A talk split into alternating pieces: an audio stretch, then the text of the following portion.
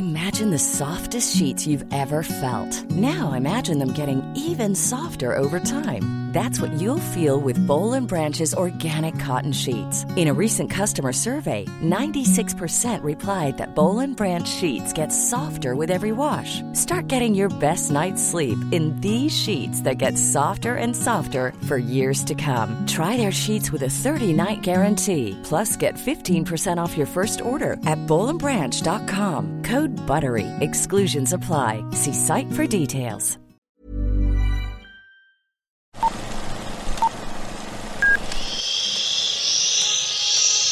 Apaga el celular y guarda silencio durante la función.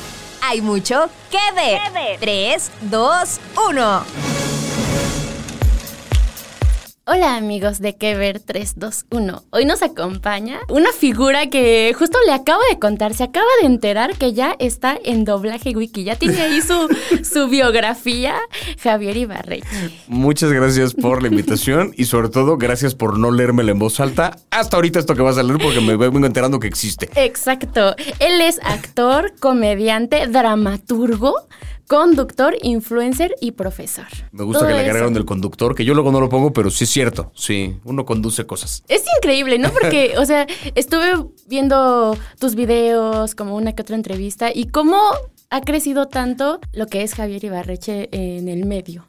Es, o sea, yo no me he dado ni siquiera creo que el tiempo de asimilar el cómo ha crecido, porque el paso que he tenido de, de que me invitaron a una premier de una cosa, a que me invitaron a estar cubriendo la alfombra roja, a que me invitaron a estar del otro lado de la alfombra como, como celebridad, a que me invitan a ser parte de la alfombra como uno de los talentos de la película, ha pasado muy poquito tiempo. Entonces, ese brinco de una cosa a la otra, ni tiempo he tenido de asimilar en dónde estoy.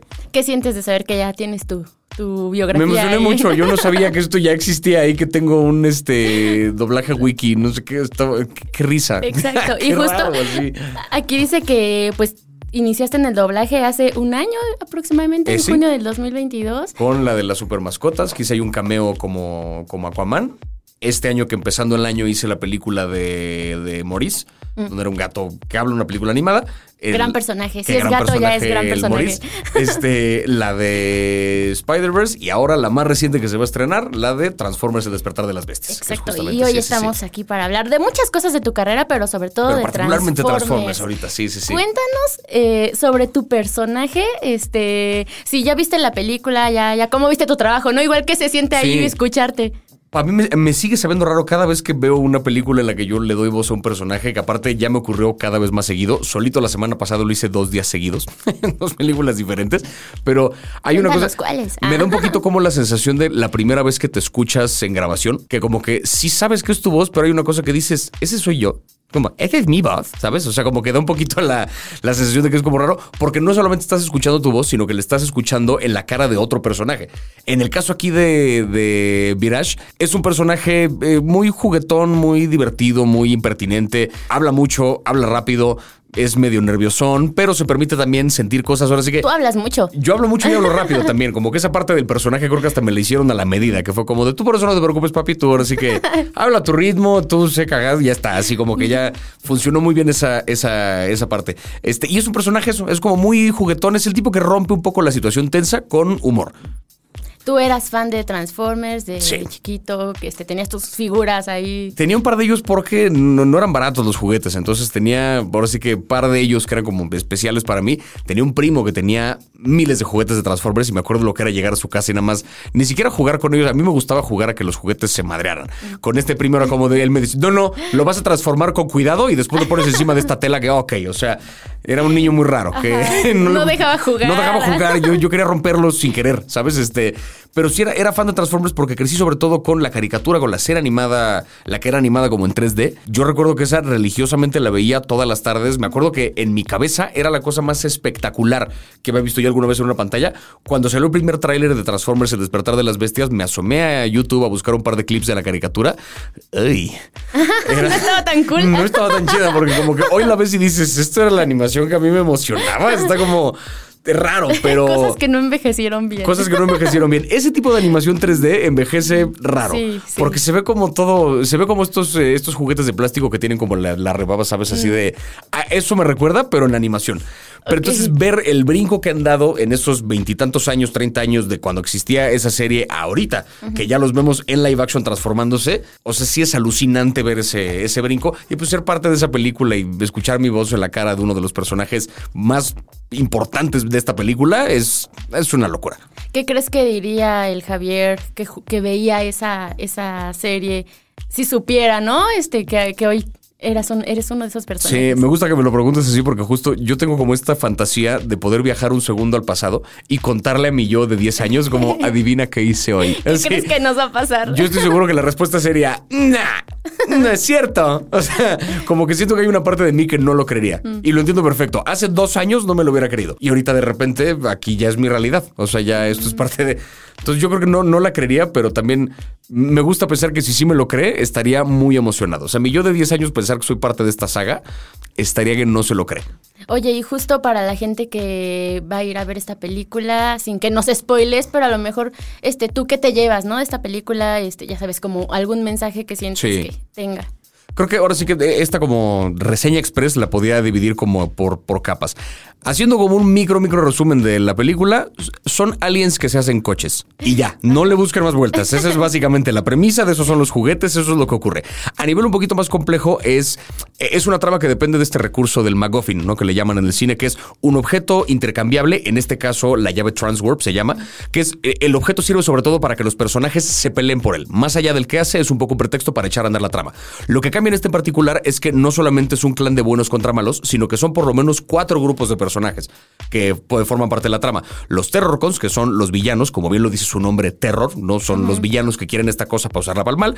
Los humanos, que están en la Tierra. Los Autobots, que son los que ya conocemos que son carros que se convierten en Transformers. Y los Maximals, que son los personajes que eran parte de esta caricatura con la que yo crecí y que por primera vez entran a las películas live action. Sí, es yo creo lo que muchos estamos esperando, ¿no? Y esa es la parte creo más emocionante de la película porque, o sea, verlos con este calibre de animación, o sea, no es como los Transformers que los vimos como en varias etapas, ¿no? Caricatura, 3D, no sé qué. Acá estamos dando el brinco de la caricatura animada en 3D a esta película. Entonces es alucinante ver a Optimus Primal transformarse de gorila, en- o sea, es una cosa... Yo estaba en la sala junto a dos de mis mejores amigos que fueron a la, a la premier, escuché clarito el...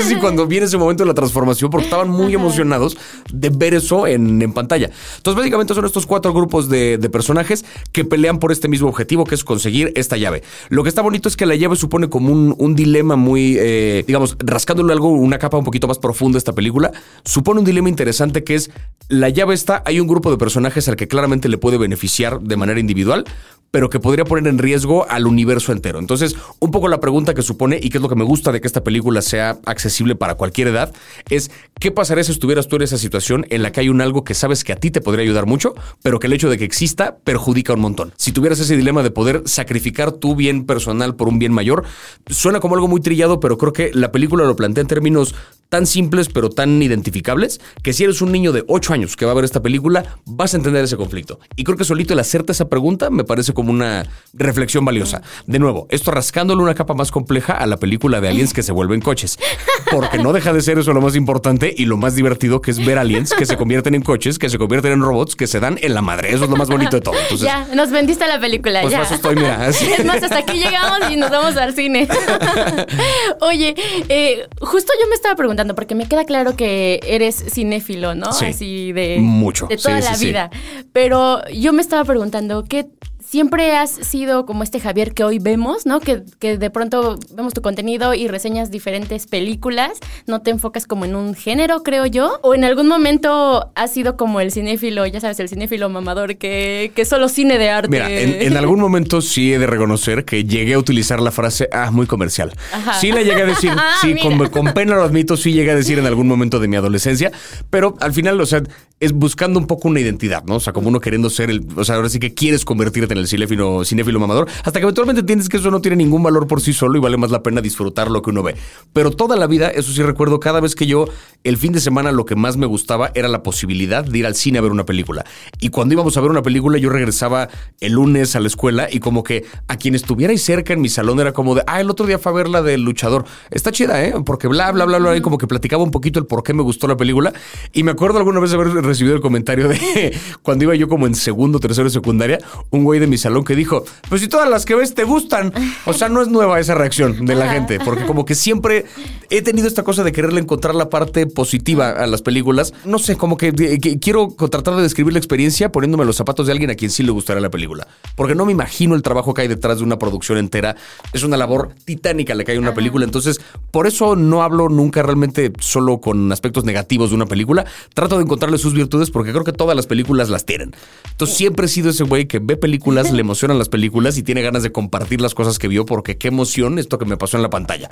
¿Y eres de los que lloran en el cine? Es raro que una película me saque como lágrimas así de llanto, llanto, llanto poderoso, pero cuando lo provocan, sí me dejo ir. Como alguna recientemente que te haya pasado. Recientemente. Igual no sé que si sea de pronto más difícil que ya pues el mundo te conoce y estás tú en una función de prensa y así, ay, está, llorando Javier Ibarreche. estoy tratando de pensar una, pero como que, o sea, siento que el último mes ha durado dos años y medio, entonces no me acuerdo cuál película vi recientemente, pero, pero me ha pasado con un par que más que, más que un llanto así desbordado, sí me saca como este momento conmovedor donde pues como que lloras y medio en tu asiento estás así como teniendo ese momento contigo, ¿no? Pero me pasa más bien al contrario, con la risa sí me dejó ir a la carcajada a full. Perfecto. Y justo como decías, este mes han pasado muchas cosas para ti. Estás ahorita promocionando Transformers. Días antes salió Spider-Man. Y creo que de cierta forma te has expuesto a, a esta parte del amor, pero también de pronto el hate que provocan las redes, ¿no? Y, el estar tan expuesto. ¿Cómo ha sido para ti eso? Porque, digo, es por todos bien sabido eh, todo el revuelo que causó Spider-Verse. Sí, que ya, que un poco por eso saqué un video hablando desde un lugar más tranquilo, el como, a ver, tengamos una conversación más compleja en torno al rollo del... Primero véanla, por favor. Siempre primero véanla porque creo que, o sea, no podemos juzgar un trabajo sin haberlo visto. Podemos adivinar que va a estar terrible, pero hasta no verlo no nos consta.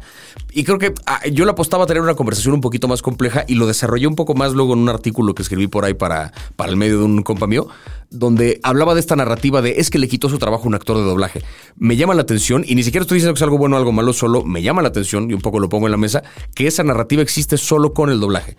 Mm. Ponía el ejemplo de cuando a Bad Bunny lo invitan a actuar en Tren Bala, en una película de acción, a darse en la madre con Brad Pitt. Ah. O sea, claramente entró como Star Talent y obviamente hubo muchos fans de Bad Bunny que celebramos, que Benito, qué bien por ti. Hubo gente que es hater de Bad Bunny que dijo como qué mal que está en esta película, ya me la arruinó, pero nunca la narrativa fue a qué actor de acción le quitó su trabajo. Mm. Como que jamás pasó por nuestra mente eso, como que dimos por hecho que el personaje era para él y qué mal que esté en la película o qué bien que esté en la película, pero ya. Con el doblaje sí existe ese cuestionamiento, porque como es una película, ya sea animado o live action, el personaje ya está ahora sí que el actor que va a darle voz, pues a huevo tiene que ser algún actor. Entonces, sí viene la pregunta de a qué actor de doblaje le quitaste el trabajo. Ya varios actores de doblaje lo han dicho, tiene que ver con una estrategia de, de marketing. Yo a lo que le apuesto es hacer un buen trabajo, el mejor trabajo que me permitan mis capacidades, para que eventualmente cuando me vuelvan a convocar a hacer doblaje, ya no sea una cosa rara, ya no sea una cosa que la gente discuta, ya es un, ah, pues claro, el que hizo la voz de y ya, ¿sabes? Existe algún personaje que ya con el que la gente me asocia y ya no va a ser raro. Va a haber hate, pero pues al final, cuando tienes a mucha gente hablando de ti, invariablemente va a haber gente a la que no le guste que, estés. Va a suceder. Yo por eso no reviso notificaciones, por mm. mi propia salud mental. Me trato de hacerle caso como a la gente, o sea, escucho qué me dijo mi director de doblaje, mm. qué me dice como gente cuya opinión particularmente respeto. No me meto a ver qué dice la mayoría de mí, no porque esa opinión no sea valiosa, sino porque sé que ninguna opinión me va a hacer bien a mí. Tanto buena como mala, solo me voy a hacer daño si leo si paso el día entero leyendo como eres una basura, no sé qué, así paso todo el día leyendo, eres el número uno. Ninguna de esas dos me va a hacer bien a mi ego. Porque justo también creo que muchas veces los comentarios ya ni siquiera van a tu trabajo, ¿no? Ya también. Es como, ay, este, ofenderte o sí, picar por otros lados que dices, pero mejor hablen de mi voz. y que es entendible de nuevo, porque el internet es un bicho muy raro, ¿no? O sea, la gente al final manifiesta opiniones de eh, o sea, me encanta este ejemplo que se volvió hasta como un meme de un comentario que le ponen a Cepillín en un video. Mm. Seguro lo has visto en algún momento ese meme. Creo que no. Es como es, básicamente, o sea, nada más aparece como una captura de pantalla de YouTube donde aparece, esto es horrible esto que decir, pero aparece Cepillín en una, este, en una imagen y alguien le pone, todo esto por supuesto con terrible ortografía, o sea, cualquier palabra que escuchen, imaginen la mal escrita, ¿no? Qué risa Cepillín, me recuerda, eh, me, recuerda cuando estaba en el kinder y hice una obra. Qué risa Cepillín con tus payasadas, jaja, eres un naco y estúpido. Fue como, O sea, ¿en qué momento brincó de, de, como, qué risa me recordó a mi infancia que no sé qué, al insulto del otro lado que es eso es el Internet. O sea, como que cuando ves ese meme dices, claro que sí. Entonces, en el espectro entero de esa opinión existen opiniones de todo el mundo acerca del trabajo, del Star Talent, del doblaje. Creo que es una conversación necesaria que hay que tener porque al final es un fenómeno que está ocurriendo, pero siempre con argumentos. De nuevo, yo insisto en juzguemos el trabajo. Ya que vean la película, digan por qué funcionó, por qué no funcionó, pero habiéndola visto, ¿no? Antes de, no podemos más que especular.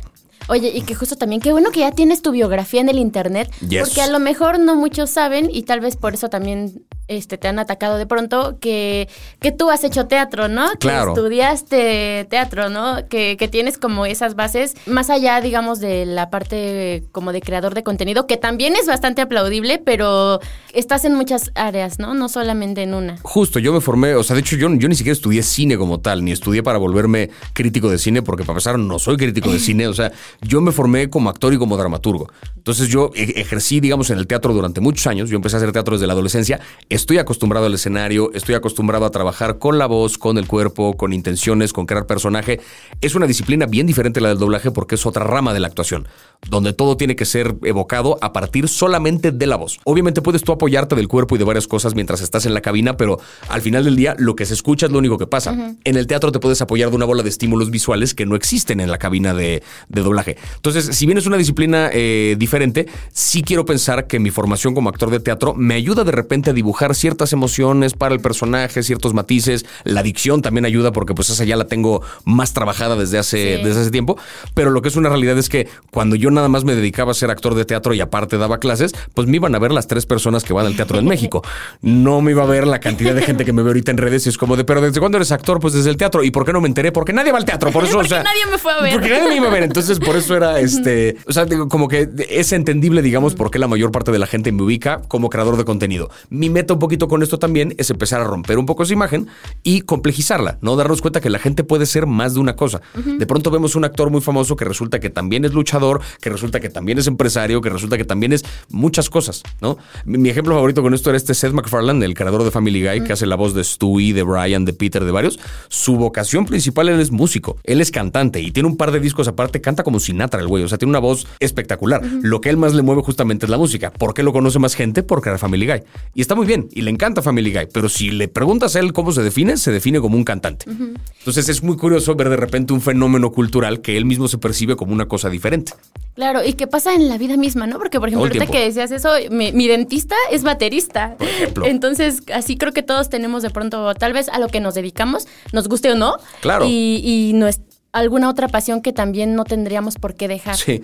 Una de mis bandas favoritas también, que aparte ya de una banda de Guadalajara que se llama La Garfield, que si de casualidad están oyendo esto, les mando un saludo como los quiero. Nos hicimos compas a través de Instagram, fui a su concierto que tuvieron ahora en la Ciudad de México hace un par de meses, y este, y jangueando con ellos después del concierto me enteré, porque yo no lo sabía, que varios de ellos tienen otras profesiones. O sea, uno de ellos es arquitecto, otro es abogado, y les fascina lo que hacen. O sea, les gustan ser arquitectos y abogados, y aparte son una banda que ese día llenó el Metropolitan. Claro, o sea, ¿por qué no? ¿Por qué no? Y tienen es la vida de Hannah Montana, ¿sabes? O sea, es lo mejor de dos mundos. Entonces, Oye, el vocalista de Iron Maiden es piloto. piloto. Sí. O sea, y de repente él volaba en las giras a su banda. Era, exacto. esos contrastes a mí me divierten mucho porque encuentras como esa otra cara de, de la gente. Estoy en ese momento en el que esa otra cara mía se está volviendo más pública. Mm. Y obviamente pasas por esta respuesta que como negativa, pero también he recibido mucho comentario positivo y mucho feedback este, alentador de parte de la gente que ya vio la película o de gente que ya vio el tráiler y que ya escuchó alguna cosa. O sea, de gente que ya vio un pedacito de mi trabajo y que dijo, qué emoción escucharte en pantalla porque me gusta el trabajo que tienes y pues ahora sí que apoyo ha habido también. Entonces, tra- trato de no concentrarme en la parte negativa, apostarle a, a seguir trabajando. Y justo hace rato decías, ¿no? Que precisamente no lees comentarios para por salud mental. Sí. Y justo yo te iba a preguntar también cómo a lo mejor manejas esa parte de la salud mental, porque no me imagino cómo, cómo puede ser en tres, cuatro años este crecimiento exponencial que tuviste, este cambio en tu vida, ¿no? Que, Sí. que si bien creo que ya tenías esta forma de ser, ¿no? Como extrovertida, ya estabas en el stand-up también, como maestro, pero ahora estás en un lado todavía mucho más grande.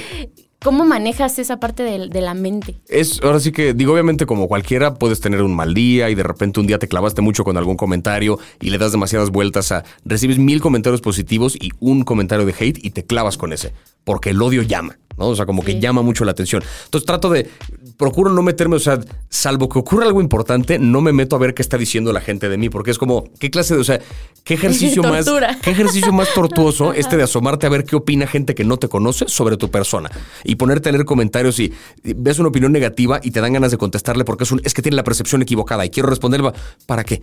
A esta persona no le importo, nada más comentó por comentar, ¿para qué me peleo con ellos y para qué me peleo con ellos en mi cabeza? Porque luego uno tiene discusiones de comentarios, o sea, yo más de una vez he recreado como comentario, respuesta, Ajá. comentario, respuesta en mi cabeza, pensando por dónde va a ir una conversación y digo, ¿qué me estoy haciendo? Me estoy lavando los dientes y estoy pensando en esto, o sea, Y le voy a contestar esto. Ajá, que es un relájate muchísimo, como para qué darle vueltas. Ahora sí que sé que pues tengo, tengo gente que me sigue, tengo detractores y pues al final trato de apoyarme en la comunidad que propone cosas, ¿no? O sea, que, que hasta pueden tener como un comentario, un- una opinión negativa sobre mi trabajo, pero desde un lugar constructivo. Eso siempre bienvenido. Las preguntas siempre bienvenidas.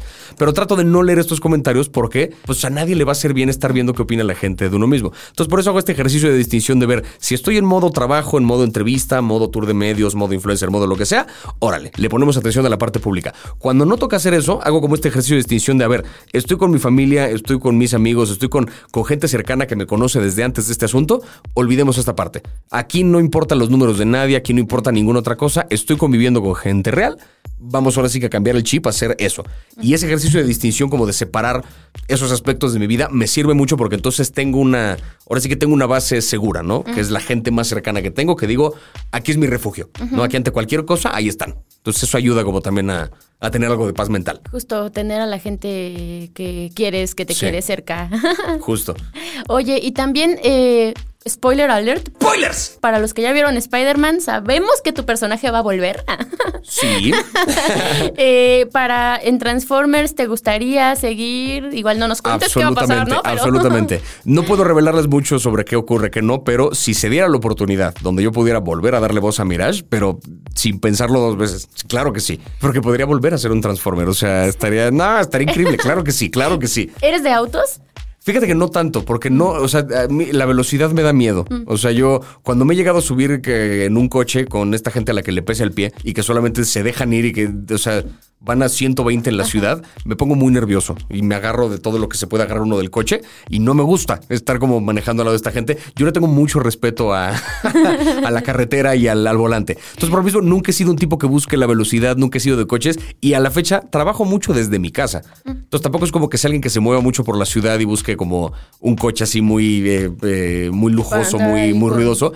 Pero justo por eso creo que la fantasía del coche es la que sí disfruto. O sea, la idea de desde un rápido y furioso a una cosa como Transformers, donde es una, una expresión del coche llevada a sus últimas consecuencias, un grado de fantasía que no existe en la realidad.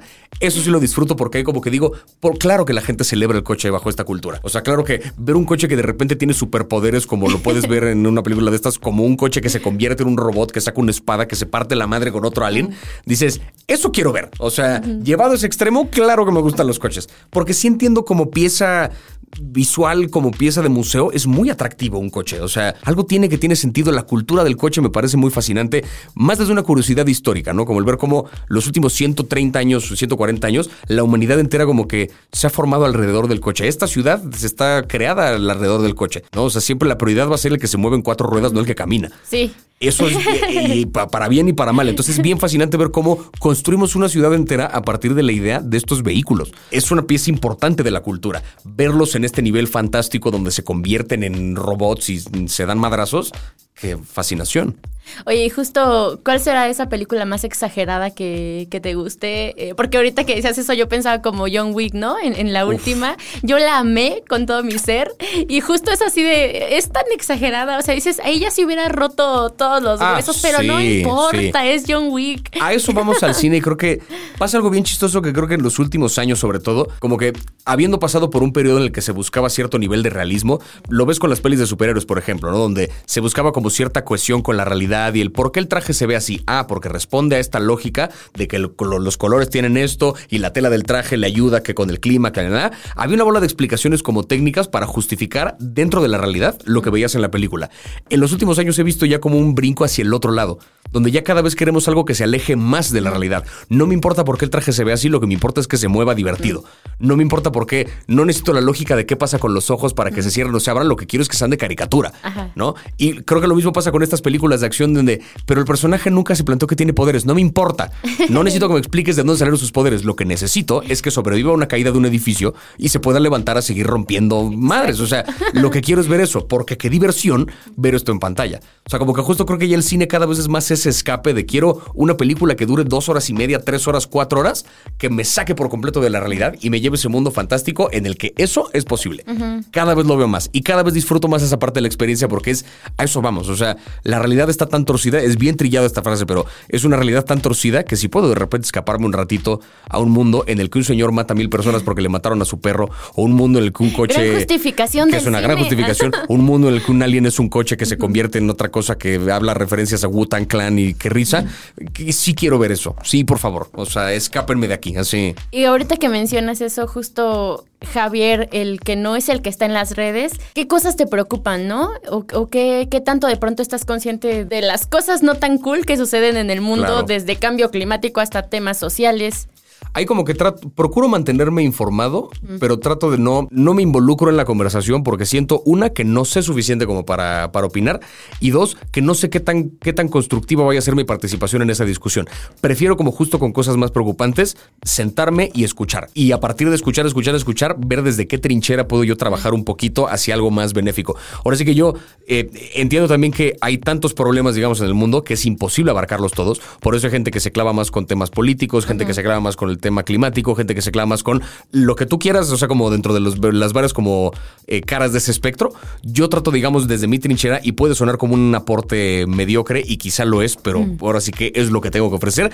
Trato más bien de, mantener a la gente que hay a mi alrededor contenta. Mm. O sea, justo la función del que entretiene, en la manera más abstracta de esa profesión, el que entretiene está para eso. O sea, mm. que yo sepa contar chistes no va a servir de nada en un apocalipsis, ¿sabes? Pero es válido. Pero por lo menos, pero va a haber un día en el apocalipsis, en medio de ya conseguimos comida, el doctor ya curó no sé quién, el ingeniero ya nos construyó esto, donde van a estar aburridos. Y si puedo yo participar ahí, en el, oigan, ¿sabían que ya gané? ¿Sabes? O sea, ya por lo menos un, elevé tantito la calidad moral de, de, quienes estamos en ese apocalipsis. Yo la apuesto más bien a eso.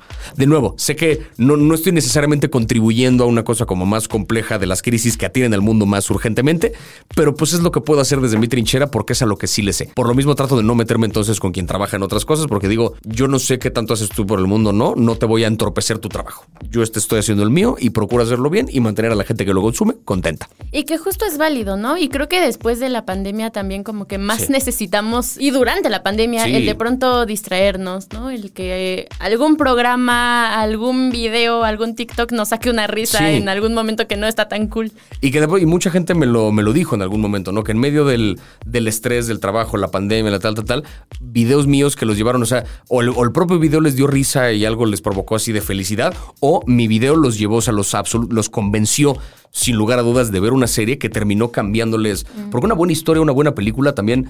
No es, que, no es que las películas o las series cambien la realidad, pero pueden cambiar la forma en que ves la realidad. Y en la medida en que cambian eso, tú puedes cambiar la forma en la que enfrentas la realidad, tomas decisiones diferentes y quizá incluso mejoras tu realidad a partir de haber visto una película. Entonces, ser ese vehículo, ese puente que te recomendó esa película que resulta que te cambió la vida, pues ya puse mi pequeña de nuevo, quizá mediocre, pero por lo menos consciente participación, ¿no? Y hay gente que me lo ha dicho. Y yo recuerdo lo que era ser maestro durante la pandemia, tratar de mantener una buena cara frente a un grupo de alumnos, adolescentes que estaban en una depresión terrible porque encerrados en casa, con sus papás, sin poder hacer nada, sin ver a sus amigos, o sea, en una realidad bastante, bastante dura yo tenía que ser el que mantenía buena cara y les elevara el espíritu. Me costó, o sea, yo envejecí en pandemia, ¿sabes? O sea, sí me se llevó una parte de mi, de mi espíritu el trabajar en pandemia. Tuvo su parte muy enriquecedora, pero su parte bien desgastante. Entonces, ahora que brinqué a dedicarme a esta otra cosa, la neta sí estoy viviendo el sueño. O sea, es una parte un poco egoísta, quizá este rollo de ya me lo estoy pasando yo bien, pero sí es cierto. O sea, me lo estoy pasando bien, entonces procuro hacer que nadie se la pase mal alrededor. Oye, y justo así, este recordando como estas profesiones que ha tenido Javier Ibarreche, que justo a lo mejor, ¿qué es lo que te deja o qué te llevas o qué te llevaste de ser profesor? Me llevé muchas cosas. Eso, el, pues es que, o sea, podría hablar horas de este tema, pero eh, sí hay una cosa muy enriquecedora de saber de manera muy concreta el cómo afectaste la vida de alguien más, ¿no?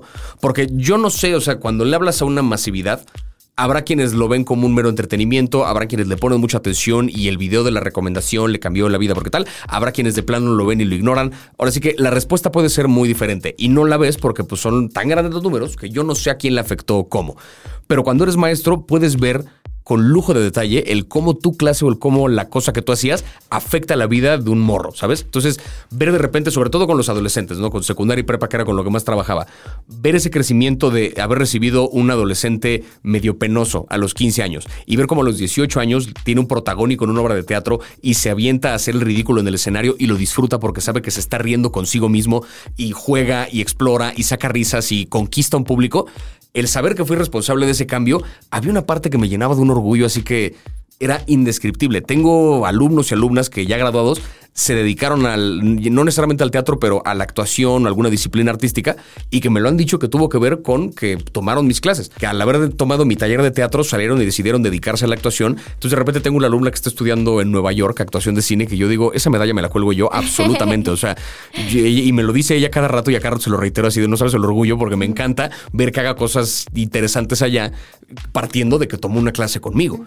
Entonces, esa parte era, o sea, irreemplazable. Eso sí creo que no lo da ninguna otra experiencia y creo fervientemente que el, docente es el trabajo más criminalmente infravalorado que existe en el planeta. No hay trabajo más importante, no lo hay. O sea, el trabajo que tengo ahorita me divierte muchísimo, ni de broma es el trabajo más importante que he tenido. El más importante fue cuando fui maestro, sin duda.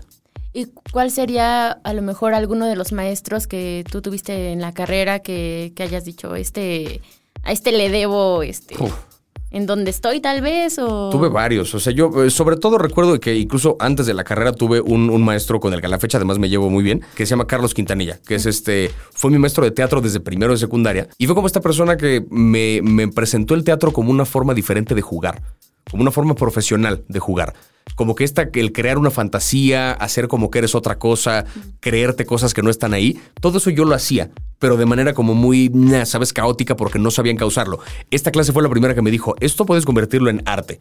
Y empezamos a encauzarlo y a jugar y a hacer impro, a hacer una bola de cosas que durante la secundaria y durante la prepa me formé entonces como actor de teatro. Me enamoré tanto del escenario, hicimos tantas cosas que fuimos a competir a festivales, hacer obras de teatro de calidad ya profesionales, certámenes universitarios, ganamos premios de por medio. Cuando termino entonces la prepa, me meto luego, luego a la, a la carrera a estudiar teatro porque me enamoró el escenario. En la UNAM, ¿verdad? En la UNAM. Somos Pumas. Claro que sí. Y terminando la carrera, regreso a esta misma escuela donde yo estudié a dar clase ahora de teatro y dar clases de español y dar clases de varias cosas. Porque este maestro me dejó eh, su chamba. él se fue a hacer una cosa todavía más grande, ¿no? Él también se dedica, él este, produce, escribe, dirige. Y entonces se va una chama más grande, me deja su trabajo en la escuela y pues esa formación como maestro también me fue encauzando a lo que hago ahorita. Entonces yo sé que de no haber sido por ese primer empujón que él me dio, ayudarme a descubrir el teatro cuando yo tenía 12 años, yo ni de broma estaría donde estoy ahorita. Y, se, lo digo, se lo he dicho más de una vez. O sea, él sabe, él está consciente de que parte del por qué estoy donde estoy tiene que ver con él. Entonces, o sea, yo como me enorgullezco de mis alumnos, estoy seguro que él se enorgullece de mí. Y ese ciclo de alumno, maestro, alumno, maestro, alumno, maestro es padrísimo. A él le debo así muchísimo en ese sentido.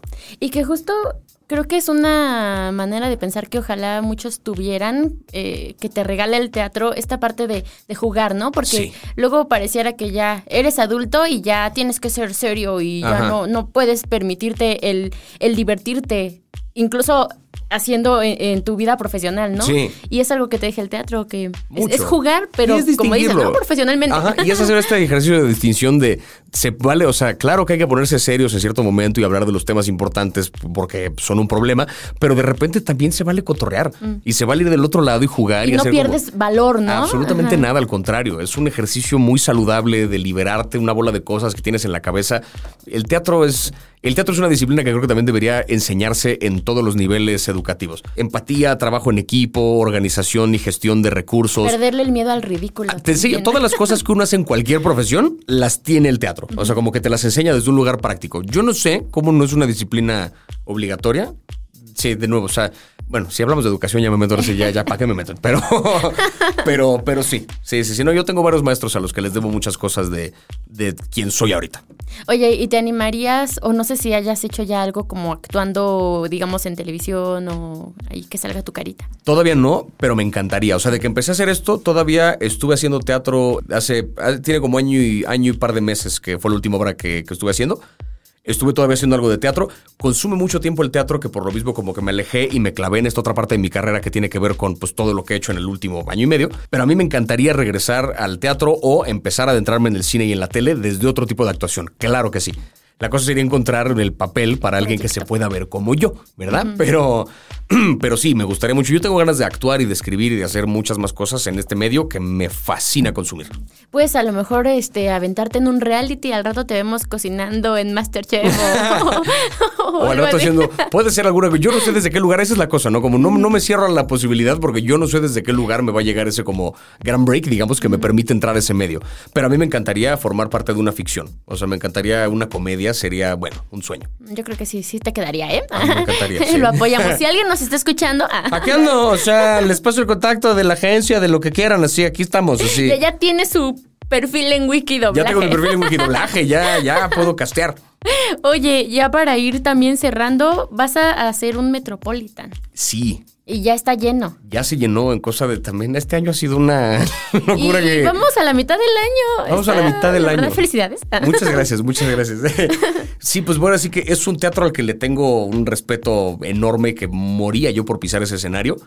Fui justo a ver el concierto de estos de los de la Garfield hace unos meses y me acuerdo que presenté su concierto, o sea, como que desde fuera leí una introducción que les escribí para presentar a la banda, que estuvo muy divertido y cuando terminó el concierto veo el escenario vacío y me acuerdo pensar algún día, yo no sé qué poder tengo para decretar cosas, yo no sé a quién le vendí mi alma, yo no sé qué hice en mi vida pasada, yo no sé qué pedo, pero tengo un poder para decir, ay, me gustaría hacer tal y en cosa de semanas llega la posibilidad de, oye, ¿te interesaría dar el show en el Metropolitan? Yo, pero porque, o sea, lo acabo de decir, es como cuando te escucha tu teléfono, así, Ajá, así ya te siento que... sugiere que compres así cosas. siento que está el universo yéndome y como proponiéndome ahí cosas, pero me ofrecieron el Metropolitan, tenía yo miedo como de si lo voy a llenar, no lo voy a llenar, pero afortunadamente hubo muy buena respuesta de- del público, ya se llenó, ahora me toca dar risa, pero, pero mira, me pagan por el intento, no por hacer reír, o sea, ahora sí que yo, oye, ya, ya compraron su boleto. Si no doy risa, ups, Lo siento. lo no siento, hay- para la siguiente no hay vayan, pero, pero no, ya este, ya se llenó el show, entonces pues estoy nervioso, emocionado, abrumado, pero va a estar increíble. Es un teatro, el teatro más grande que he tenido hasta ahorita. Bueno, pues nos vemos el próximo año en el auditorio. Ay, no lo voy a decir todavía porque me da miedo decretarlo aún, pero, pero claro que le tengo en la mira, claro que lo tengo en la mira. Muy bien. Oye, pues ya tenemos que ir cerrando. Estuvo muy padre platicar contigo. Igualmente, de verdad, conocerte. gracias igualmente. Eh, y, y se me hace muy padre, eh, justo te iba a comentar porque hace unos días iba en el transporte público y se me hizo muy curioso que el señor que iba junto a mí iba viendo tus videos. Dije, mira. Ay, eso está bien raro. O sea, jamás me imaginé estar en donde estoy ahorita en mi carrera, pero me lo estoy pasando increíble, como te decía.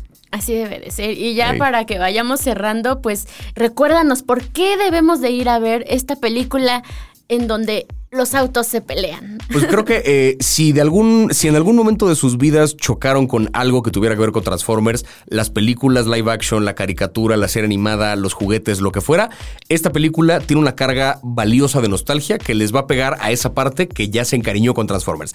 Si nunca han visto la saga o si tienen gente que conocen hijos a lo mejor que no, no se han adentrado en este mundo todavía, creo que es un buen primer paso para meterse en este mundo porque tienes un poco de todo, tanto de villanos como de héroes, Autobots, Las diferentes especies de Transformers, y es una película que cuenta su propia historia, que funciona por sí sola, aunque es parte de una saga más grande o aunque es una secuela de otra que ya salió, esta película por sí sola absolutamente se sostiene y visualmente es un espectáculo de madrazos como pocas cosas, o sea, si, si se emocionaban cuando veían la caricatura noventera, con cómo se peleaban esos Maximals que estaban animados en 3D de manera medio pinche bajo estándares de hoy, no tienen idea lo que les va a pasar cuando ven esta película y vean esas escenas de acción. Creo que vale mucho la pena y sale ya el 8 de junio, Transformers El despertar de las bestias en todos los cines sabidos y por haber. Y pues si la van a ver en español, ahí me podrán escuchar como la voz Vayan de en Mirage. El Porsche que se convierte en un simpático robot, que es amigo del protagonista, a quien pude conocer también ya en la alfombra, y que nada, todo alrededor de esta película está increíble. De verdad, vayan a verla. Si son fans de Transformers, la van a amar. Si no lo son, esta puede ser la primera película que los convierte en fans. Ojalá que sí. Y aparte se desarrolla en Latinoamérica, ¿no? Buena parte ocurre en Perú, ocurre grabado mucho en Machu Picchu. Por ahí Cristo Fernández, mexicano, hace la voz de un personaje del doblaje al inglés, no, no los Transformers en inglés. Eh, pero la película tiene mucho de la vibra latina. Eh, este Anthony Ramos es el, protagonista también, que pues interpreta a Noah Díaz, un personaje con ascendencia latina. El espíritu latino está muy presente en estas películas porque tienes muy claro que es donde hay un público grande para esta saga, entonces claro que tenía que estar. Sí, sí, sí. Oye, pues muchas gracias, Javier. Al contrario, gracias Me gustó platicar contigo. Igualmente. Ojalá se repita. ya cuando vengas a promocionar este tu, tu serie, ya estaremos Ay, ojalá, ojalá, ojalá aquí. y ya nada más digo, ya tienes muchos seguidores, pero recuérdanos tus redes. Eh, no, pero uno nunca sabe. A lo mejor alguien me está oyendo por primera vez y como, ¿de quién es este muchacho que habla simpático? Eh, en todas las redes estoy como arroba Ibarreche Javier para recomendaciones de series, de películas, opiniones, reseñas, contenido de comedia, mi vida personal. Ahora sí que ya subimos un poco de todo en ese contenido, pero síganme en mis redes y ahí anden pendiente de a ver qué estrenamos después, a ver qué me pasa en julio. Exacto. A ver qué pasa. Perfecto, pues sigan a Javier y también síganos eh, en Spotify, estamos en Apple Podcast, ahí es donde ustedes le pongan que ver 321, seguro por ahí andamos. Y pues nada, yo fui a Araceli García, siempre olvido decir mi nombre. pero bueno, les agradezco que nos hayan acompañado y nos escuchamos la próxima semana. Listo. Eh.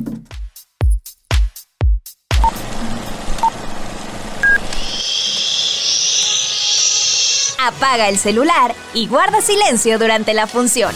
Hay mucho que ver. 3, 2, 1.